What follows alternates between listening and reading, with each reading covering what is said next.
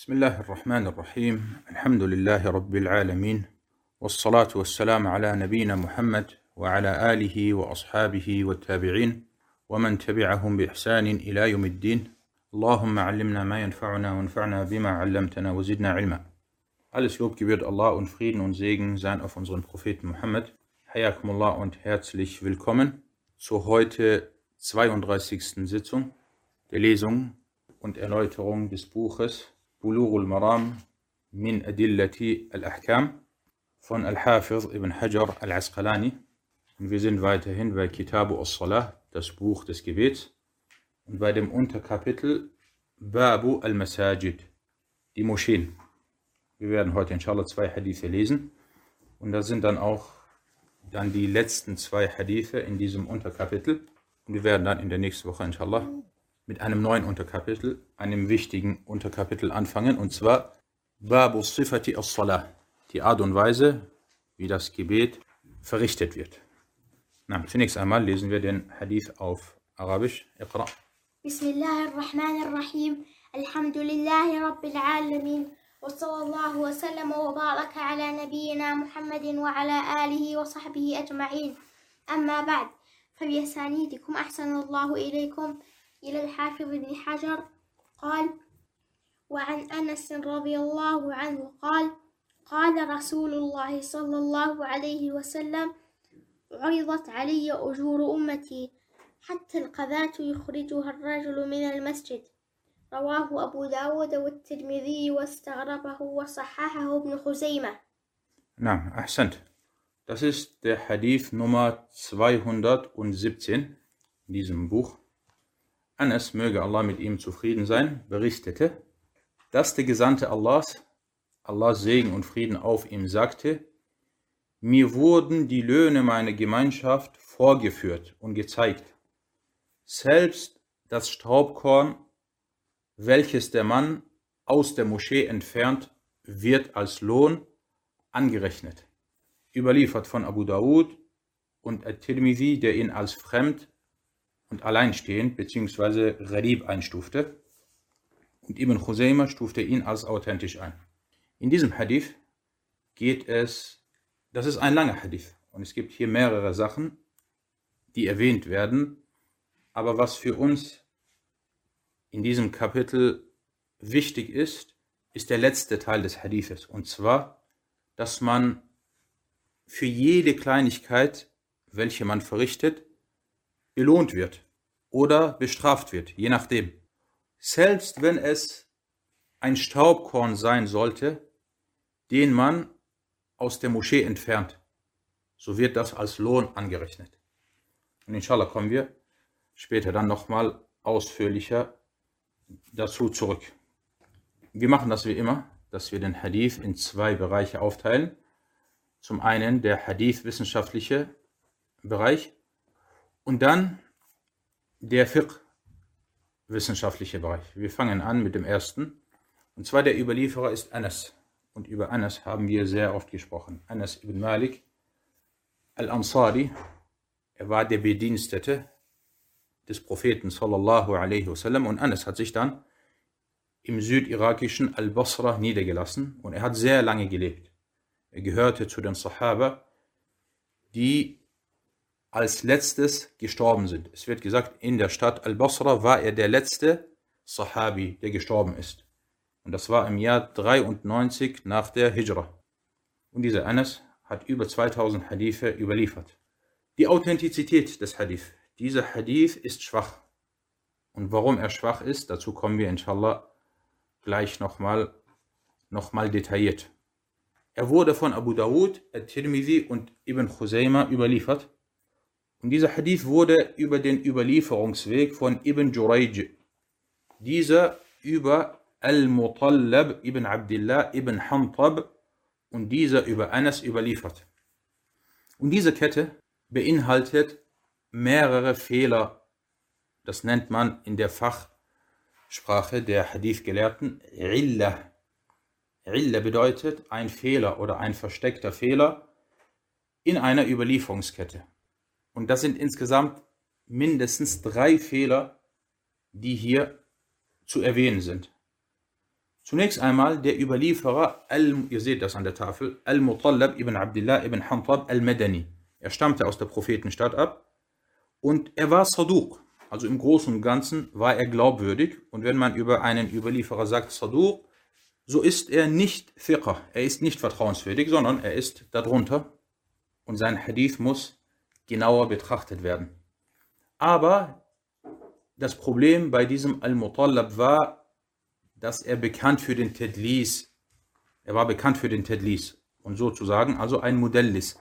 Und Modellis bedeutet, das ist auch wieder ein Fachbegriff bei den Hadith-Gelehrten, jemand, der Hadithe auf eine Art und Weise berichtet, die nicht richtig sind. Zum Beispiel, er sagt, mir hat der so und so berichtet, obwohl er den so und so nicht meint, sondern einen anderen. Also eine Art von Täuschung oder eine Art von Vertuschung. Nicht Täuschung, sondern eine Art von Vertuschung. Und früher, in den früheren Unterrichten, haben wir ausführlich über die Thematik des Tedlis gesprochen. Das ist die erste Illa in dieser Kette. Eine weitere Illa, die zweite ist, dieser Al-Mutallab hat nichts von Anas gehört. Al-Mutallab ist ein Tabi'i und Anas ist ein Sahabi. Er hat nicht von ihm gehört. Und auch im Großen und Ganzen hat er nicht von den meisten Sahabe gehört. Das ist also die zweite Illa. Und die dritte Illa in dieser Kette ist, Ibn Jurayj, der Überlieferer über diesen Al-Mutallab, er hat nicht von ihm gehört. Und jede dieser drei Ilal, jede einzelne dieser drei Ilal wäre ausreichend, um den Hadith als schwach einzustufen. Deswegen sagte At-Tirmidhi, nachdem er diesen Hadith überlieferte, هذا حديث غريب ولا نعرفه إلا من هذا الوجه. Das ist ein fremder, ein alleinstehender Gharib-Hadith. Und wir kennen ihn nur über diesen Überlieferungsweg. Und wenn At-Tirmidhi über einen Hadith sagt Gharib, dann ist er sehr schwach. Und im Großen und Ganzen haben wir, haben wir darüber gesprochen. Man könnte sagen, At-Tirmidhi hat zum Beispiel vier bekannte Einstufungen. Er hat viel mehr, aber vier Einstufungen, wie er über die Hadithe spricht. Entweder er sagt, هذا حديث حسن صحيح. Das ist ein guter und authentischer Hadith. Wenn er das sagt, dann ist der Hadith authentisch. Oder er sagt, Hada Hadithun Hassan. Das ist ein guter Hadith.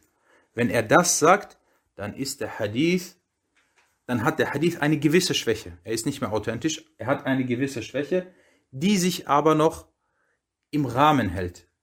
Wenn er sagt, das ist jetzt drittens, die dritte Stufe, Hada Hadithun Hassanun Gharib. Das ist ein guter und fremder oder alleinstehender Hadith, dann ist dieser Hadith schwach. Und viertens, wie jetzt hier in diesem Hadith, هذا Hadithun Gharib, dann ist dieser Hadith sehr schwach. Somit hat er ihn also als sehr schwach eingestuft. Und dann sprach At-Tirmidhi weiterhin, wie er das sehr oft macht. Er sagte, und ich wiederholte ihn, also diesen Hadith, mit Muhammad ibn Ismail. Wer ist Muhammad ibn Ismail? Er sagte, ich wiederholte ihn mit Muhammad ibn Ismail. Al-Bukhari ist das, sein Sheikh. Und er kannte ihn nicht und stufte ihn als Gharib ein. Also Al-Bukhari hat diesen Hadith auch als schwach eingestuft. Er sagte weiter, also Tirmidhi, Muhammad sagte, also Al-Bukhari, ich weiß nicht, dass Al-Mutallab von einem der Gefährten des Propheten, Allah Segen und Frieden auf ihm, etwas gehört hat, außer seine Aussage, mir berichtete derjenige, der die Predigt des Propheten, Allah Segen und Frieden auf ihm, gehört hat. Also Al-Bukhari hat gesagt, dieser Hadith ist schwach. Erstens, dieser Al-Mutallab hat nichts von den Sahaba gehört, außer ein Hadith. Schaut, wie genau die er immer sind. Sie kennen sogar die einzelnen Hadithe der jeweiligen Überlieferer. Sie kommen nicht einfach allgemein und, und stufen jemanden ein oder geben ein Urteil ab, sondern sie geben ein Urteil ab und liefern hier, hierbei auch ganz detaillierte Beweise, wie hier, wie hier Al-Bukhari. Al-Tirmidhi sagte dann weiter, Und ich hörte Abdullah ibn Abdurrahman. Wer ist dieser Abdullah ibn Abdurrahman? Und ich hörte Abdullah ibn Abdurrahman sagen, wir wissen nicht, dass Al-Mutallab von einem der Gefährten des Propheten, Allahs Segen und Frieden auf ihm, etwas gehört hat. Dieser Abdullah ibn Abdurrahman ist ein weiterer Lehrer von At-Tirmidhi. Und den müssen wir kennen. Das ist Ad-Darimi, Imam Ad-Darimi, der große, bekannte Imam, Sahib As-Sunan, der auch ein Sunnah-Werk verfasst hat. Er sagte weiter, also At-Tirmidhi, Abdullah, also Ad-Darimi, sagte auch, und Ali ibn al-Medini lehnte es ab, dass Al-Mutallab von Anas gehört hat. Und das, was hier At-Tirmidhi macht, ist wieder einmal große großartige Arbeit, die er geleistet hat. Deswegen habe ich geschrieben, schau, o Schüler des Hadith, was Imam at-Tirmidhi, möge Allah ihm die höchste Stufe im Paradiesgarten zukommen lassen, hier für großartige Arbeit geleistet hat. Was hat er gemacht? Erstens, er stufte selbst diesen Hadith als sehr schwach ein, indem er ihn als Gharib bezeichnete und er begründete das auch. Zweitens, dann erwähnte At-Tirmidhi, dass sein Lehrer Muhammad ibn Ismail al-Bukhari ihn auch als schwach einstufte. Drittens, dann erwähnte er auch die Aussage seines anderen Lehrers, Abdullah ibn Abdurrahman ad-Darimi, der ihn ebenfalls als schwach einstufte. Und viertens, er überlieferte dann auch die Aussage über Ali ibn al-Medini, dem großen Hafiz und dem großen Imam. Und somit hat er hier die großen A'imma zitiert. Dieser Hadith, das war jetzt der zweite Nutzen, was At-Tirmidhi gesagt und gemacht hat. Drittens, Abu Dawud schwieg über diesen Hadith. Ibn Khuzayma, der diesen Hadith ebenfalls überlieferte, er stufte ihn als authentisch ein, da er ihn in seinem Sahih-Werk überlieferte. Ad-Darqutni dagegen sagte, und die Aussagen von Ad-Darqutni sind sehr wichtig. Ad-Darqutni sagte, dieser Hadith ist nicht bestätigt. Ghair mahfuz oder ghair thabit. Das bedeutet also, dass er schwach ist. Und Ibn Hajar stimmte der Einstufung von At-Tirmidhi zu, weil er erwähnte, was At-Tirmidhi gesagt hat. Ibn Hajar hat auch an einer anderen Stelle darauf hingewiesen, dass dieser Hadith schwach ist. Und zwar in seinem Buch Fath al-Bari und unser Sheikh Abdullah Sa'ad stufte den Hadith als schwach ein. Somit die allermeisten großen A'imma haben diesen Hadith als schwach eingestuft. Er ist somit nicht authentisch. Kommen wir, Barakallahu zu den fiqh-wissenschaftlichen Nutzen. Also das ist der zweite Bereich, welche wir aus dieser Überlieferung entnehmen. Erstens, dem Gesandten Allahs, Allahs Segen und Frieden auf ihm, wurden die Löhne, die Hasanat, seine Gemeinschaft gezeigt. Sowohl die kleinen als auch die großen Löhne, wie zum Beispiel das Entfernen eines Staubkorns aus der Moschee.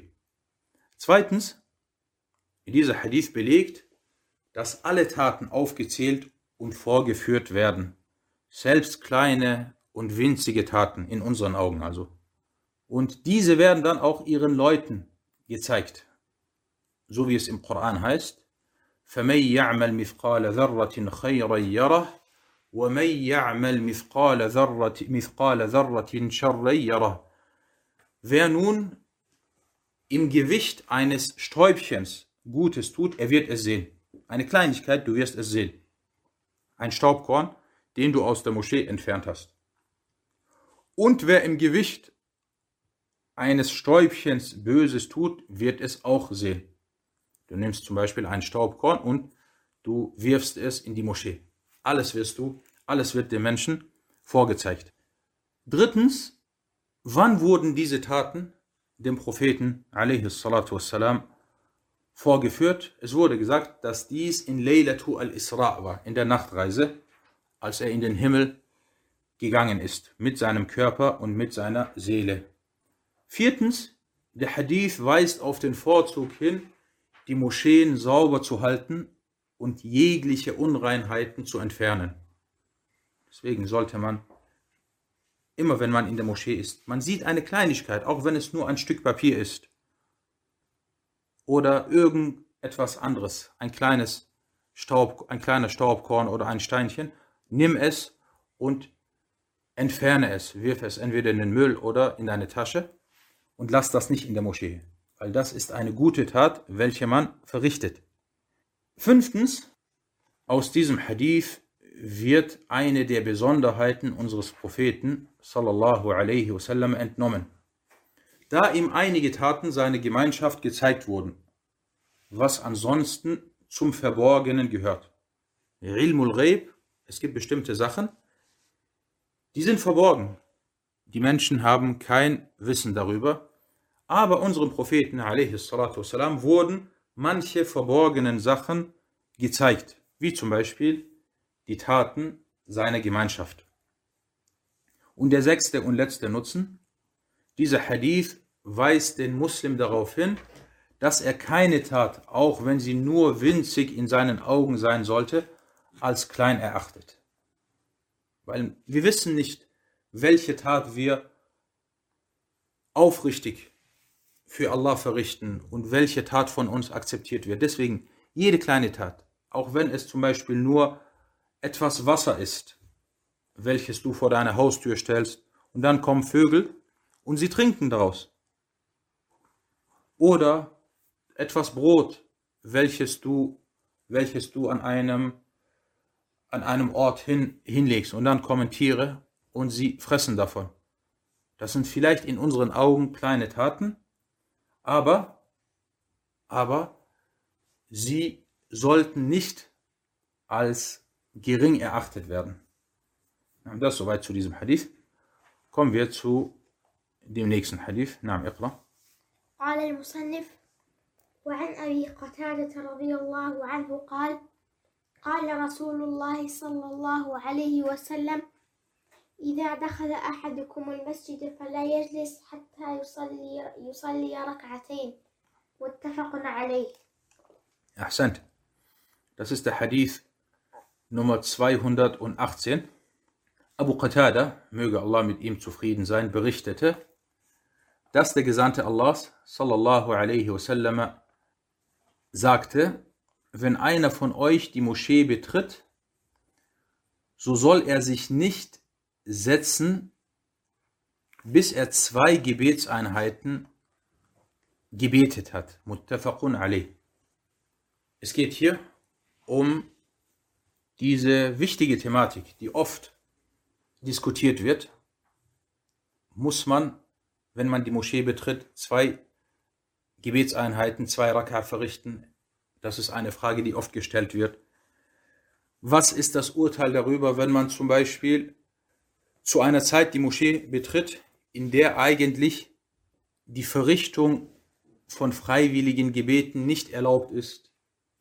Und darauf werden wir inshallah unter anderem gleich ausführlich eingehen. Wir fangen an mit dem Hadith, mit den Hadith-wissenschaftlichen Nutzen, die wir aus dieser Überlieferung entnehmen. Der Überlieferer ist Abu Qatada und sein Name ist Al-Hadith ibn Rabi'i. Und er war Al-Ansari, er stammte also aus der Prophetenstadt und er war ein Kämpfer, ein Fadis, ein Ritter. Und dieser Abu Qatada verstarb im Jahr 54 nach der Hijra. Möge Allah mit ihm zufrieden sein. Und dieser Hadith ist authentisch. Warum ist er authentisch? Weil Al-Bukhari und Muslim ihn überliefert haben. Und er wurde über den Überlieferungsweg von Amir ibn Abdullah al-Zubair, dieser über Amr ibn Sulaim al-Zuraqi und dieser über Abu Qatada überliefert. Kommen wir zu den fiqh-wissenschaftlichen Nutzen, die wir aus dieser Überlieferung entnehmen. Erstens, aus diesem Hadith wird entnommen, dass es untersagt ist, sich in der Moschee hinzusetzen, bis man zwei Gebetseinheiten verrichtet hat.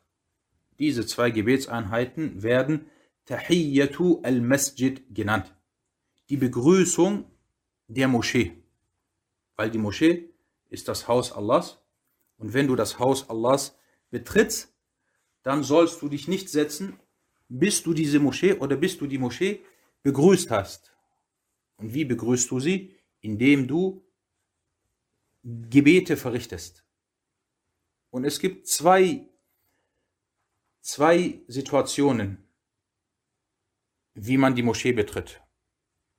Erstens, man betritt die Moschee und das Pflichtgebet, das Pflichtgebet wird verrichtet. Du schließt dich dann sofort dem Gebet an und verrichtest dann dein Pflichtgebet, zum Beispiel sagen wir mal das Mittagsgebet, und das zählt dann als Tahiyyatu al-Masjid, weil du hast gebetet, bevor du dich gesetzt hast. Das ist der erste Fall. Der zweite Fall ist, du kommst in die Moschee und es wird kein Gebet verrichtet. Du hast also noch Zeit. Dann verrichtest du Tahiyyatu al-Masjid, indem du zum Beispiel diese zwei Gebetseinheiten verrichtest oder andere Sunna-Gebete. Der zweite Nutzen, vom Äußeren her deutet diese Anordnung auf die Pflicht hin, wobei es hierbei zu Unstimmigkeiten unter den Gelehrten kam. Und inshallah gehen wir gleich darauf nochmal ein. Und wir sagen immer vom Äußeren her. Warum sagen wir vom Äußeren her deutet das auf die Pflicht hin? Wie sind wir dazu gekommen, dass wir jetzt diese Behauptung aufstellen? Es wäre eine Pflicht, diese, diese zwei Raka'a zu verrichten. Das hat mit der Wissenschaft von Usul al-Fiqh zu tun. Und zwar, die Usul-Gelehrten sagen, im Normalfall, Al-Amru lil-Wujub, die Anordnung einer Sache deutet auf die Pflicht hin. Und hier sagte der Prophet, alaihi salatu wassalam, إذا دخل أحدكم المسجد فلا يجلس حتى er darf nicht sitzen, er soll nicht sitzen, bis er betet. Das ist also hier eine Untersagung, dass man sitzt, bis man gebetet hat.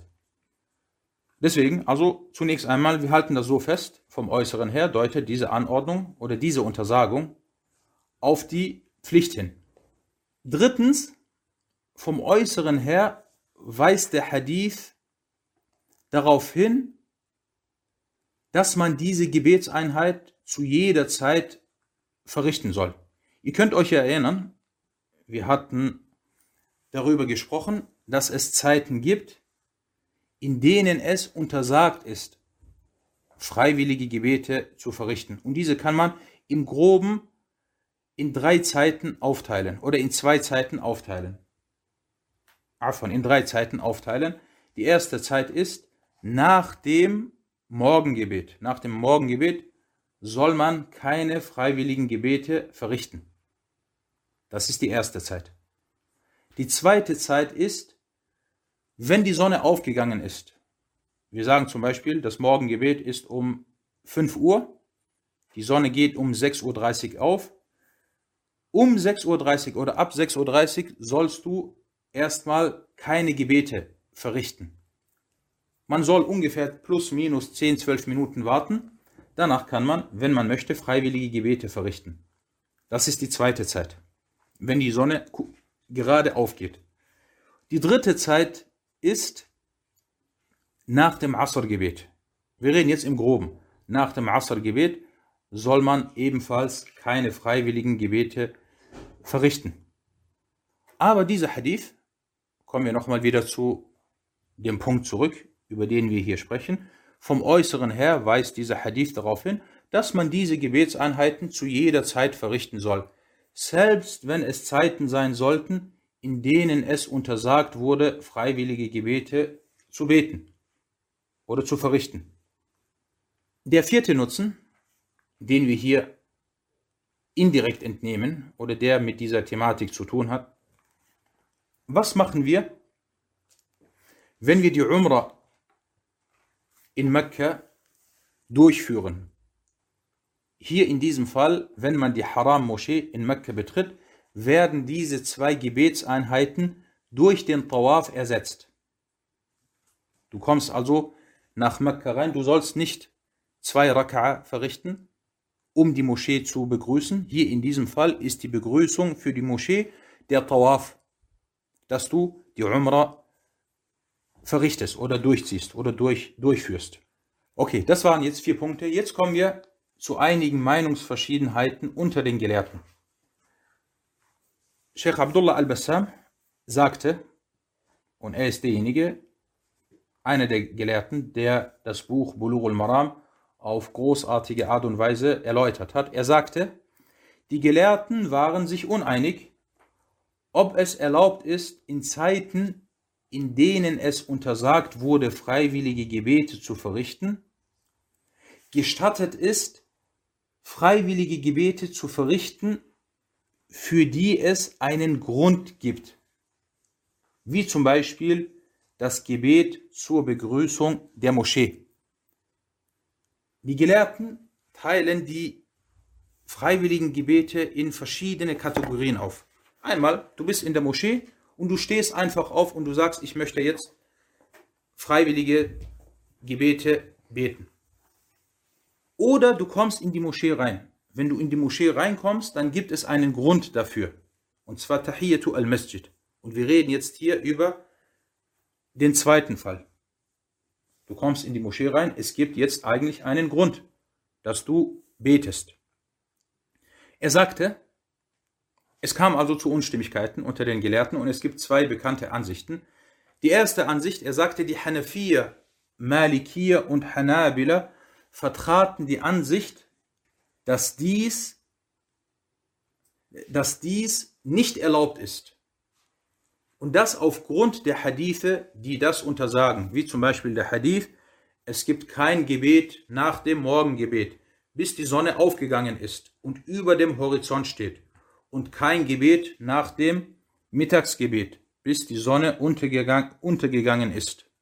Wie gesagt, dieser Hadith deutet darauf hin, dass man in diesen Zeiten keine freiwilligen Gebete verrichten soll. Das ist also die erste Ansicht. Er sagte dann weiter, die zweite Ansicht, Ash-Shafiri und einige Gelehrten dagegen waren der Ansicht, dass dies erlaubt und nicht verpönt ist. Und das ist auch eine Überlieferung über Ahmed. Also die zweite Ansicht von Imam Ahmed. Und diese Ansicht war auch Sheikh al-Islam ibn Taymiyyah. Als Beweis führten sie unter anderem diesen Hadith an, der Hadith von Abu Qatada. Und ich sagte dann, Ibn al-Qayyim war auch dieser Ansicht. Es kam also zu, zu Unstimmigkeiten unter den Gelehrten. Die einen sagen, wenn man zum Beispiel nach dem Asr Gebet die Moschee betritt, dann soll man sich setzen weil das eine Zeit ist, in der man keine freiwilligen Gebete verrichten soll. Das ist die Ansicht der Hanafiya, der Malikir und eine Meinung der Hanabila. Und die zweite Ansicht besagt, man soll nach dem Asr-Gebet zum Beispiel, wenn man die Moschee betritt, soll man Tahiyatu al-Masjid verrichten. Das ist die Ansicht von Ash-Shafiri und eine Meinung von Ahmed und die Meinung von anderen Gelehrten. Und ehrlich gesagt, diese Mes'ala, diese Thematik, wenn man sich die Beweise beider Parteien anschaut, dann sieht man, beide Seiten sind, beide Ansichten sind stark. Und man sollte hierbei, dies zählt zu den Thematiken, wo ich sage, man sollte den anderen, der eine andere Ansicht vertritt, nicht missbilligen. Du kommst in die Moschee rein mit, mit einem Freund oder mit einem Bruder und er vertritt die Ansicht, dass man nach dem Asr-Gebet keine freiwilligen Gebete verrichten soll und er setzt sich hin.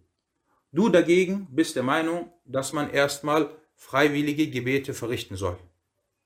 Keiner soll den anderen missbilligen, weil beide Parteien haben ungefähr, ungefähr gleich starke Beweise. Und ich habe jetzt nicht alle Beweise genannt, weil das würde sich zu sehr in die Länge ziehen. Natürlich diejenigen, die sagen, man soll zwei Raka'a verrichten, sie haben noch einen anderen, sie haben diesen Hadith als Beweis und sie haben einen anderen Hadith, einen anderen ähnlichen Hadith als Beweis. Und zwar, sie sagten, der Prophet, a.s. freitags, während der Predigt. Er hat die Predigt gehalten, die Freitagspredigt, und dann ist ein Mann in die Moschee gekommen. Und er hat sich hingesetzt. Der Prophet sallallahu alaihi wasallam hat dann zu ihm gesagt, steh auf und verrichte zwei Gebetseinheiten. Jetzt eine Frage an euch. Wenn der Imam freitags die Predigt hält, ist es eine Pflicht, ihm zuzuhören oder nicht? Der Imam freitags, er ist auf dem Mimber. Es ist eine Pflicht, dass du ihm zuhörst. Du darfst auch freitags, freitags nicht mal reden. Du darfst nicht mit Steinchen spielen. Die, die Tat, welche du machst freitags, wenn der Imam die Khutbah hält, du hörst ihm zu. Trotzdem hat der Prophet والسلام, in diesem Fall zu ihm gesagt, steh auf. Das ist ein Befehl schon mal, steh auf und verrichte zwei Gebetseinheiten.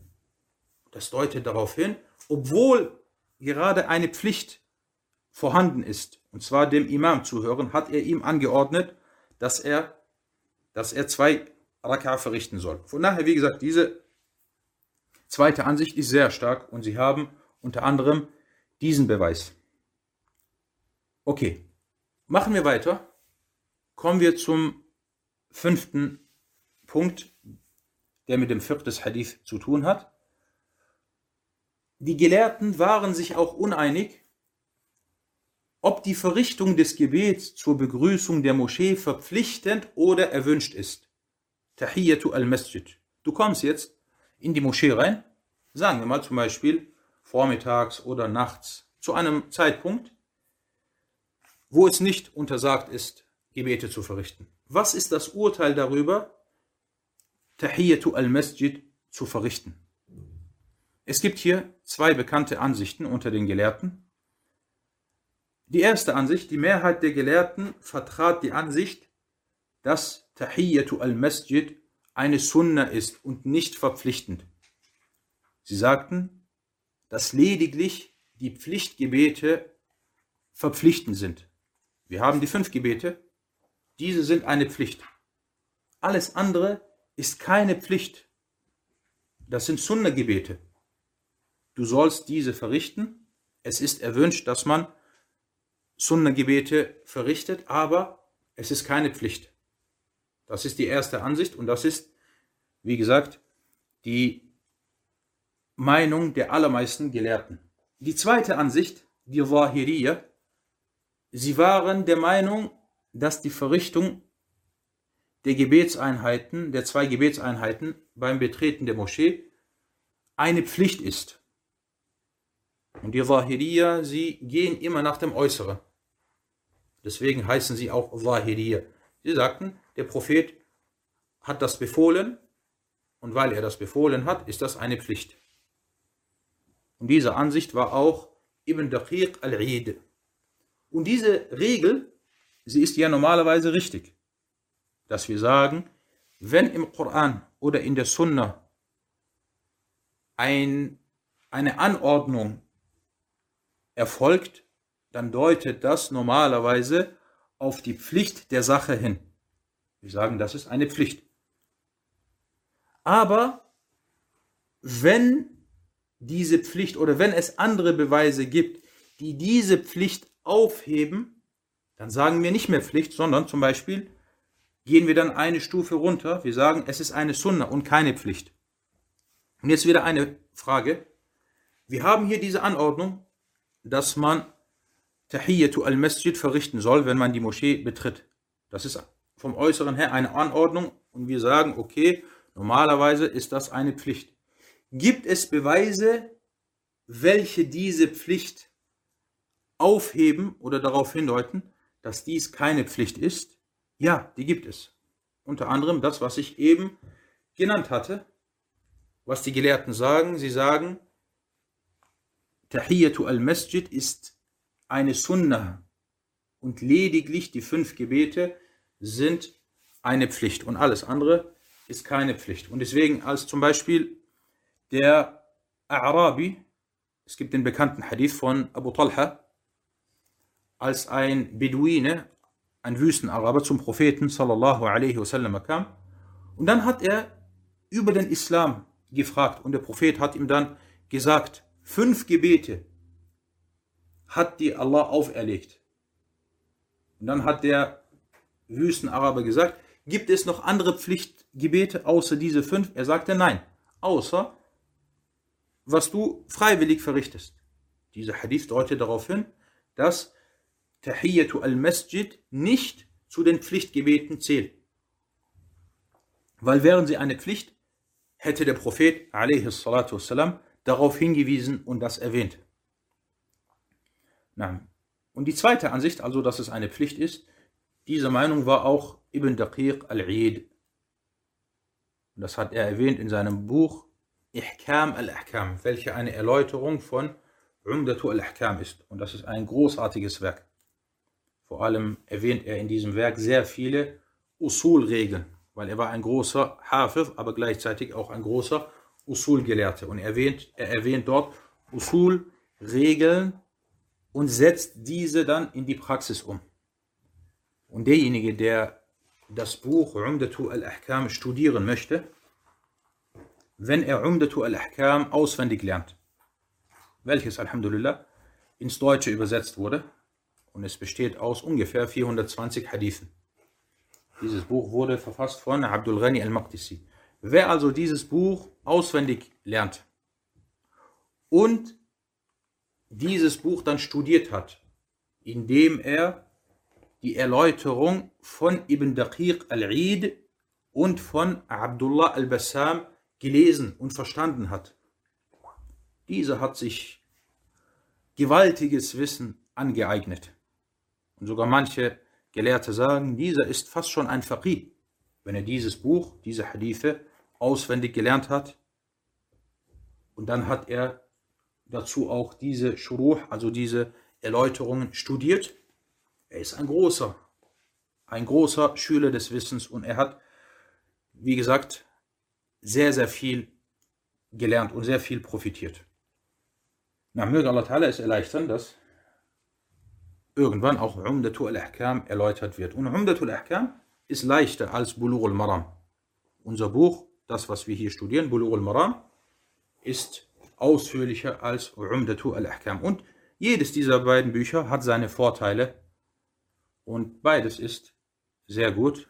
Aber wenn man zum Beispiel nach Level gehen würde, würde man sagen, es wäre gut, dass man erstmal mit Umdatu al-Ahkam anfängt und dann später mit Bulur al-Maram, weil Umdatu al-Ahkam hat einige Vorteile und es ist leichter, vor allem aus zwei Gründen. Der erste Grund natürlich, die Anzahl der Hadithe Bulugh al-Maram sind 1500 Hadithe, Umdatul Ahkam dagegen nur 400 Hadithe.